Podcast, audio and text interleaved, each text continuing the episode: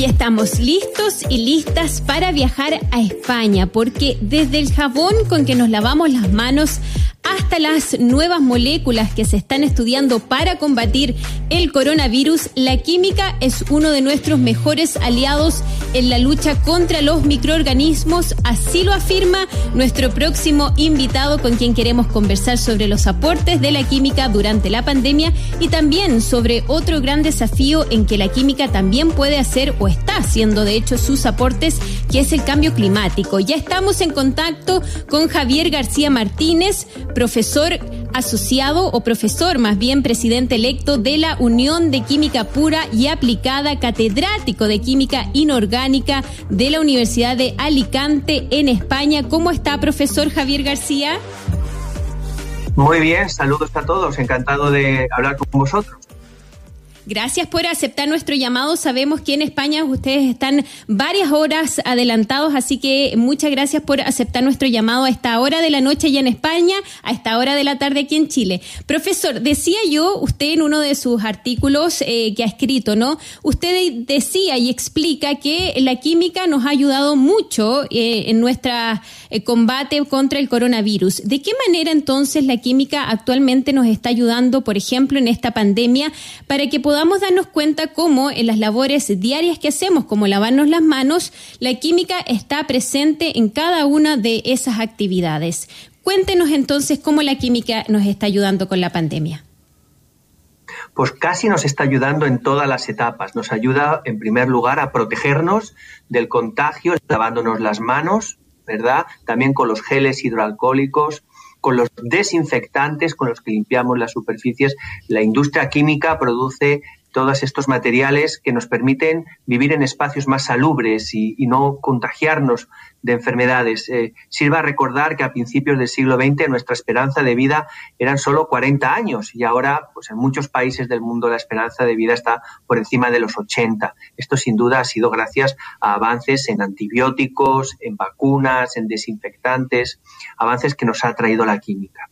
También estamos, ah, estamos ayudando desde la química a buscar esas medicinas, esos tratamientos, ¿verdad? El remdesivir, la hidroxicloroquina, todas estas moléculas de las que estamos oyendo hablar en medios de comunicación, son también principios activos que pone a nuestra disposición la química. Y finalmente, por supuesto, la gran noticia, creo que lo que nos tiene que eh, llenar a todos de satisfacción es que esta semana se ha anunciado vacuna de la empresa Pfizer que muestra ya más de un 90% de eficacia contra esta enfermedad. Una enfermedad que no conocíamos hace un año, es decir, en cuestión de meses hemos sido capaces, los químicos, con otros muchos científicos también, de primero identificar al virus, conocerlo, desarrollar una vacuna eficaz probarla en humanos y en este estudio con más de 40.000 personas pues encontrar que, es eficaz en más del 90%. Todavía nos queda mucho por hacer, pero esta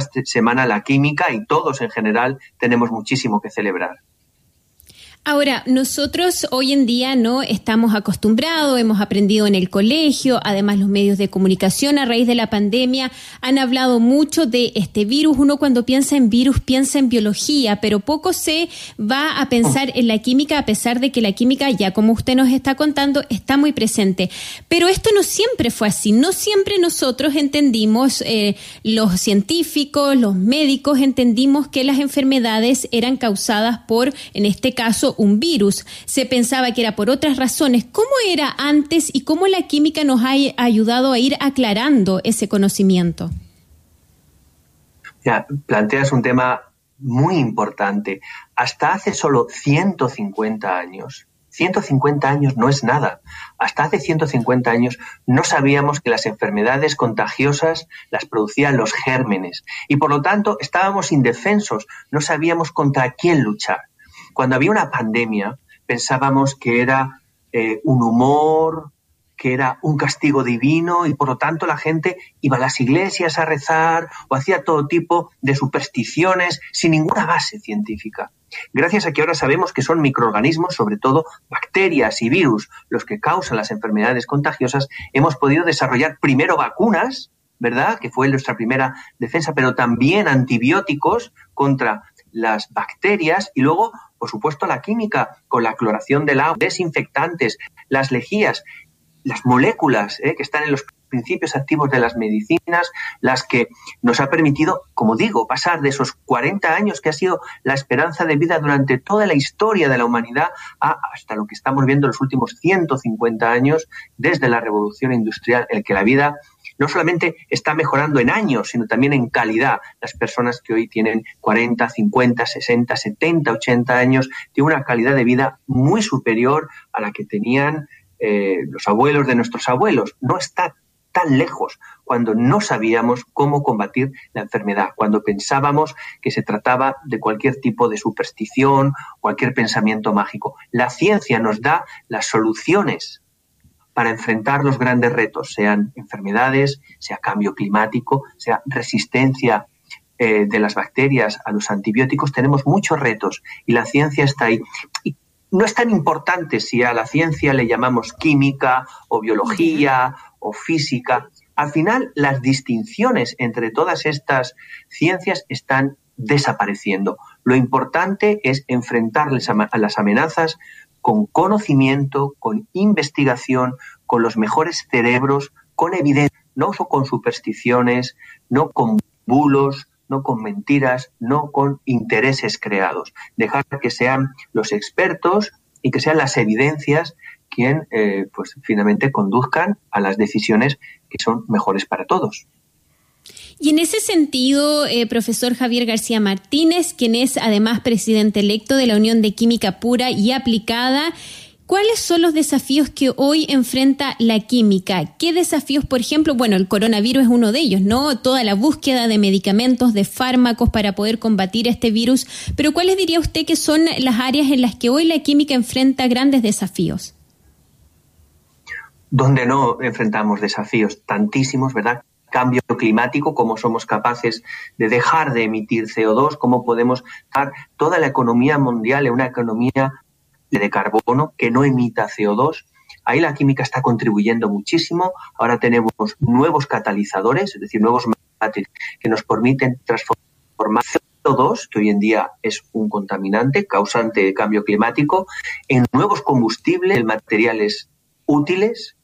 Otro campo importante para eh, la química es cómo transformamos toda la industria de los plásticos en plásticos degradables para que no, continúen eh, contaminando nuestros. No cambiamos la industria química para que pueda producir todos los materiales con los que nos, que nos rodea, la pantalla que tienes detrás de ti, los cascos que te permiten escuchar, están hechos de plásticos.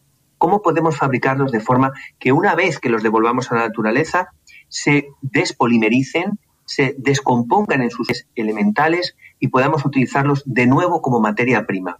Creo que los retos son enormes, lo único que nos limita es nuestra imaginación, nuestra capacidad de ver nuevas soluciones donde hoy tenemos grandes retos. Ahora, eh, se ha avanzado, por ejemplo, lo que usted nos decía sobre el cambio climático. ¿De qué manera, por ejemplo, la química entonces nos puede ayudar a luchar contra el cambio climático y, por ejemplo, que el CO2 no sea un desperdicio, un contaminante, que lo, el único fin eh, último en que termina es contaminando o eh, aumentando las temperaturas en nuestro planeta. ¿De qué manera la química puede ayudar en aquello? ¿Qué avances concretos se están haciendo hoy en ese sentido? En los últimos años se han descubierto nuevos fotocatalizadores, materiales que son capaces de extraer los fotones de la luz solar y con CO2 convertirlo en combustibles o en materiales útiles. Esto nos suena, no es raro, ¿verdad? Es una reacción que todos estudiamos en el colegio. Se llama fotosíntesis. Es lo que hacen hojas con el CO2 y el agua con luz para producir, en ese caso, eh, los hidratos de carbono. Pero en nuestro caso podemos hacer muchísimas moléculas, de nuevo avance muy recientes con fotocatalizadores, lo que se llama la hoja artificial.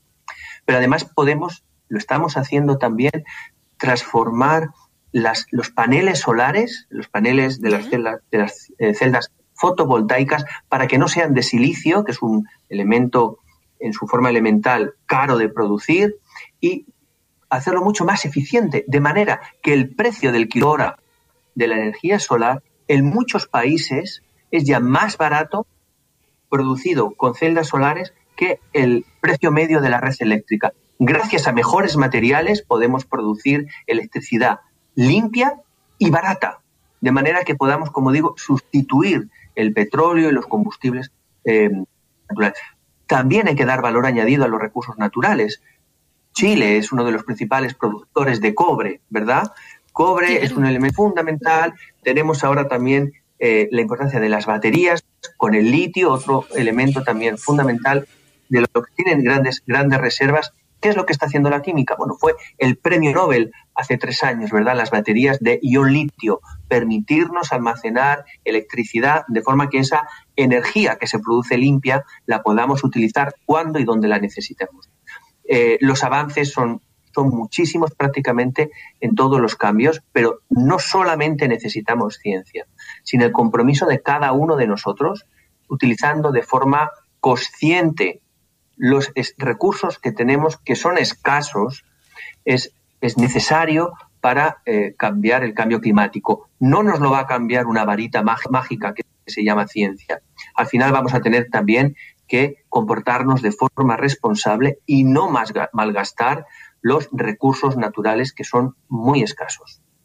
¿Y cómo podemos hacerlos entonces, profesor García? Eh, ¿Cuál es su recomendación en ese sentido? Porque finalmente, si uno se pone a pensar, bueno, fue la química y todos los expertos científicos investigadores que en algún minuto, o por ejemplo, descubrieron el plástico. Entonces, ¿cómo podemos nosotros, por nuestro lado, eh, que estamos rodeados de plástico, de envases, de todo hoy en viene con algún poco de plástico, aunque sea, eh, ¿cómo podemos entonces ayudar individualmente en ese em, desafío que tenemos contra el cambio climático? ¿Cuál es el consejo, la recomendación para lo que podemos hacer individualmente en nuestras familias eh, y en nuestras casas?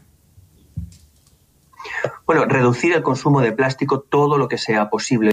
Tenemos muchas opciones desde el supermercado, cuando vamos a comprar en la tienda, para eh, alternativas a los plásticos, ¿de acuerdo? Hay plásticos que son biodegradables, hay opciones de papel, de cartón, se puede reciclar. Es muy, muy importante que el material plástico lo, lo almacenemos en bolsas de basura especiales, en contenedores especiales de basura, para que luego lo podamos reciclar. El plástico en buena parte puede reciclarse, pero aparte de nuestro uso, necesitamos invertir. Como ciudadanos tenemos que exigir a los representantes para que inviertan en investigación, de forma que podamos encontrar alternativas que sean útiles y baratas para que cuando un ciudadano va a comprar una alternativa más ecológica al plástico no tenga que gastar más dinero, porque se ha hecho un descubrimiento que le permite un precio más razonable y además que sea bueno para el medio ambiente.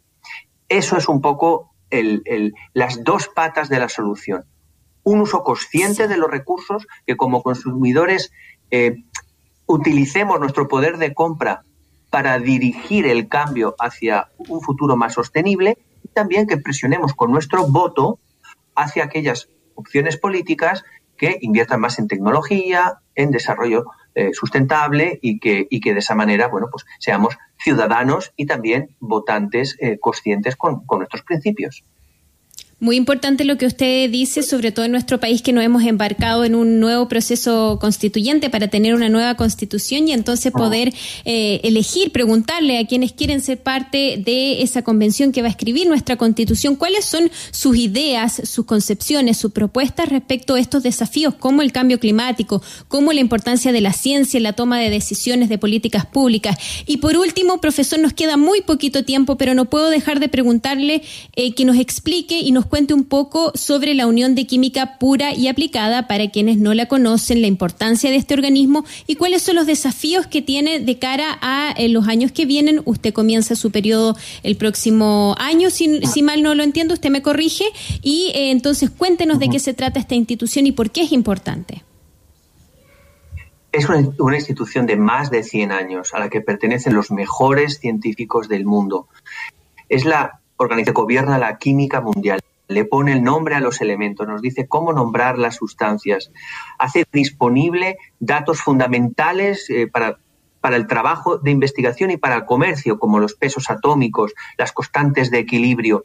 Este trabajo un poco callado y oculto de la ciencia, pero compartido desde una unión internacional que lo que quiere es avanzar hacia un, futuro más sostenible. Me comentaba que en Chile están ahora en, un proceso precioso, histórico, de repensar su constitución. Mi consejo desde la química, Chile es un país bendecido por los recursos naturales, tiene las mayores reservas de cobre, de litio, pero maldecido también por la, típica maldición de, los países con recursos naturales, que los venden sin poner suficiente valor añadido. Cuando piensen en su constitución, cuando piensen en el país del futuro que quieren construir, por favor, piensen en la ciencia, en la innovación, en poner valor añadido, agregado, no conformarse, vender la materia prima que los hace tan dependientes de los vaivenes de la demanda internacional. Y hacen del, cobre como conductor de electricidad hacer microcircuitos, microelectrónica y de vender litio a vender baterías un país líder. Un largo debate que tenemos acá en nuestro país y que pasan los años y aún seguimos eh, en eso, en esa discusión sin solución o sin resultados aparentes. Profesor García, antes de despedirlo entonces, ¿Cuál va a ser eh, el ímpetu, cuál va a ser el signo, la marca que usted le va a querer dar a la Unión de Química Pura y Aplicada durante su presidencia? Importante también que sea eh, un presidente de, España, de habla, de habla hispana, el que esté liderando esta entidad. Entonces, cuéntenos un poquito cuál va a ser su desafío a la cabeza de esta institución. Sí, soy el primer eh, presidente de la UPAC de habla hispana y para mí una de mis preocupaciones es la diversidad, asegurarnos que la voz de todos los químicos del mundo es oído en estos organismos internacionales, no solamente de los químicos, de las químicas, de todas las minorías. Para mí el tema de la diversidad es central. Todos los países del mundo, todas las personas tienen que ser escuchadas. Eso es una de mis prioridades. Y la otra es hacer a la UPAC más accesible, más visible. Y creo que Internet, es una oportunidad única. Hemos lanzado un montón de iniciativas a los que les animo todos los oyentes a participar, como el, la competición mundial sobre tabla periódica, Periodic, eh, Periodic Table Challenge. Pueden en Internet participar, ganar sus premios. Hemos organizado un desayuno mundial de las mujeres en ciencia, también en Internet, para que puedan manifestar eh, las mujeres, aquellos, y aquellas, eh, aquellos grupos discriminalizados, para cuenten propuestas para mejorar desde la ciencia su situación. Queremos hacernos accesibles a través de las redes. Vista y este, este esfuerzo que estoy haciendo de compartir este momento con ustedes es prueba de eso, que la química, que la, Unión Internacional de Química Pura y Aplicada sea accesible, tenga cara y pueda hablar en el idioma de las personas que les puede interesar la química o la ciencia en general. Fantástico. Profesor García, Javier García Martínez, presidente electo de la Unión de Química Pura y Aplicada y además catedrático de Química Inorgánica de la Universidad de Alicante en España. Muchas gracias por este contacto y que tenga un bonito fin de semana. Chao, chao. Gracias a ustedes.